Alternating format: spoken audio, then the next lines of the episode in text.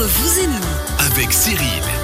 Entre vous et nous, dernière euh, de cette année 2022. On se retrouve toujours, on vous le rappelle, avec Alexandre Frochot de l'école Némésis tout à l'heure. On a parlé ensemble des bons conseils de lecture. Comment bien lire, optimiser la lecture et puis quelques conseils aussi de, de quel bouquin on pourrait lire. Alors, on a contrôlé, c'est l'ordre du temps. hein, L'ordre du de temps. Ah, vous êtes forts, les gars. Et puis, ont, ont été cités aussi autour de la table Joachim Turin, qui est un écrivain de la région, Marc Woltenauer, histoire d'avoir envie de visiter aussi la région Aiguillon, par exemple. Maintenant, on va parler un petit peu euh, expérience, euh, question avec euh, nos experts Conseils. banquiers et assurances, les conseils justement que vous allez nous donner en fonction des questions. On vous rappelle, si vous avez des questions sur la banque ou l'assurance, c'est maintenant au 079 364 31 06. La première question euh, qui, est, qui est venue sur le WhatsApp de la radio, c'est, je me retourne vers José Fernandez, l'assureur, Mmh. puisque c'est là que la première question est arrivée. C'est, euh, c'est l'hiver, c'est- les gars, ils sont taqués, quoi. Je vais avoir de la peine à On sait qu'un hein. apéro après. Ouais, c'est ça. Mais vous savez, le temps ne va pas plus vite. Hein. On parlait d'une fabuleuse histoire du temps, par Absolument. exemple. Alors, je, ne suis pas du tout d'accord avec vous, Cyril. Le temps est très différent euh, au studio. En fonction de ce qu'on attend. Ça, c'était la phrase intelligente de la matinée. Euh, la première question. Je, on se casse euh, quelque chose sur les pistes. On se casse. Ah voilà. que- on C'était se ça fait la première, oui.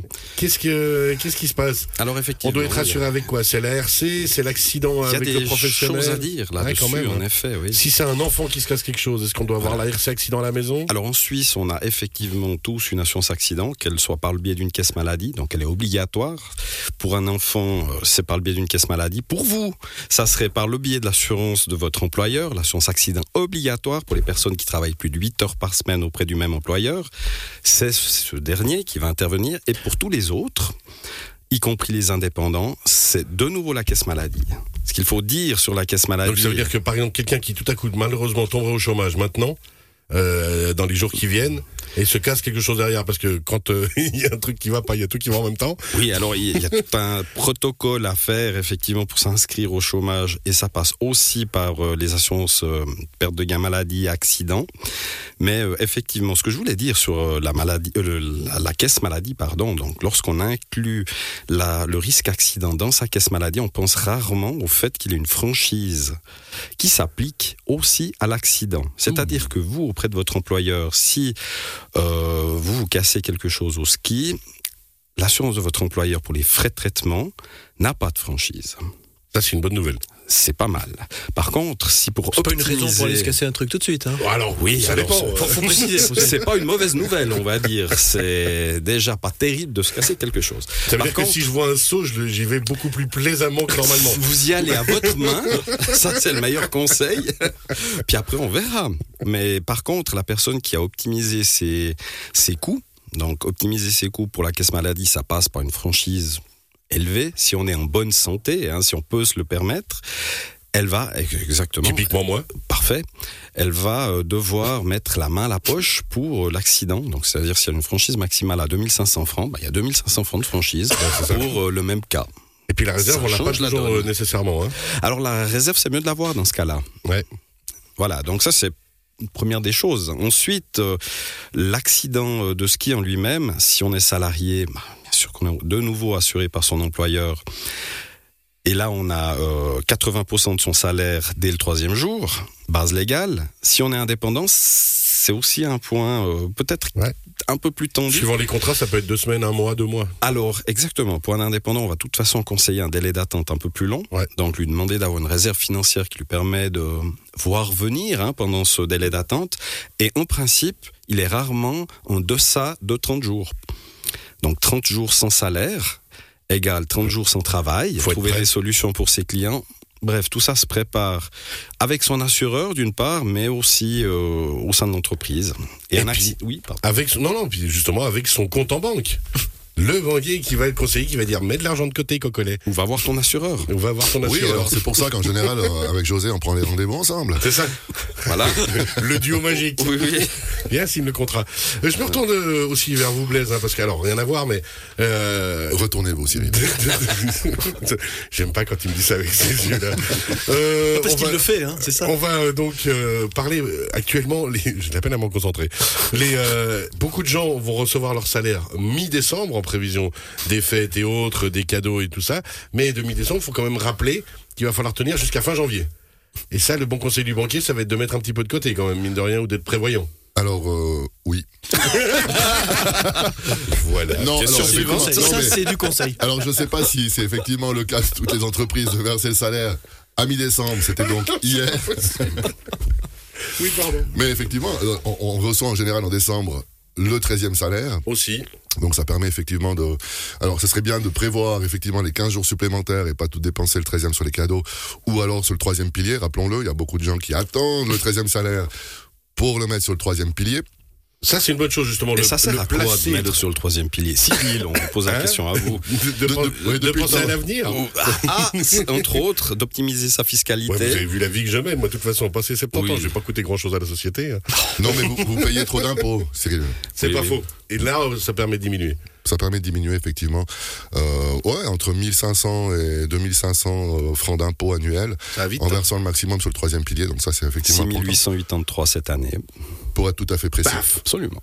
Alors, moi, ce que je vous conseille, c'est effectivement, ce, ce troisième pilier, si on vient, de garder son 13e salaire pour faire quelque chose d'autre. C'est de mensuellement euh, mettre quelque chose sur ce troisième pilier. Alors, ça peut être sous forme simplement d'épargne, ça peut être sous forme de fonds de placement, ça peut être sous forme d'une assurance euh, épargne euh, aussi, qu'il y a des fonds de placement ou qui est assuré en capital complet. Est-ce que José peut compléter peut-être sur ce différent thème? On en a parlé souvent, donc je crois que c'est c'est un thème qui est connu des auditeurs. Alors, on est revenu effectivement régulièrement là-dessus, mais ça fait vraiment partie des différentes questions qu'on peut se poser dans l'investissement, puis une sorte de sécurité aussi euh, un peu professionnelle.